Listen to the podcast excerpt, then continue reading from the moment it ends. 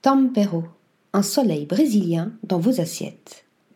Niché dans le 13e arrondissement de Paris, Tampero, une épicerie cantine aux noms familiers, a refait surface dans la capitale. Après avoir quitté la station F il y a quelques années, la chef franco-brésilienne Alessandra Montagne a ouvert son premier restaurant, Nosso, puis le petit nouveau, Tampero, situé juste en face. Une ambiance chaleureuse que nous ressentons à travers les vitres de cette épicerie, proposant des produits locaux et des recettes aux saveurs internationales. De la feijoada au vin sélectionné avec soin par les chefs sommeliers, Aurélien Gilles Artagnan et Mathieu Dinacera, Tampero est l'endroit à visiter si vous avez envie d'évasion dans votre assiette surtout en cette période estivale.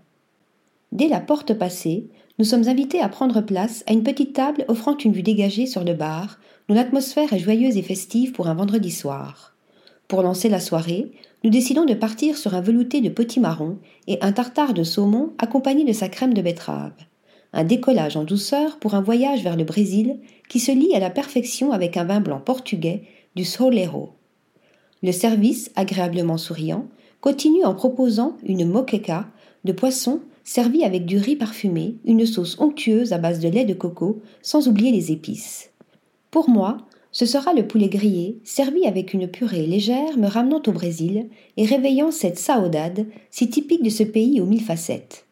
Des plats tout droit sortis de l'enfance d'Alessandra Montagne, délicatement construits et servis avec le cœur, offrant une générosité sans limite.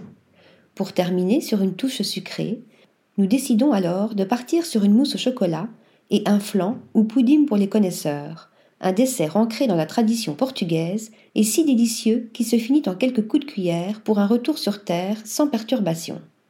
Avant de quitter Tampero, épices en français, nous faisons un petit tour des étagères sur lesquelles sont disposées des terrines, des bocaux d'ossobuco, des rillettes, de la farofa, farine de manioc, pour partir avec un pot de feijoada pour le déjeuner entre amis du samedi.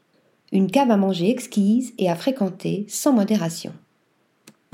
Article rédigé par Thomas Durin.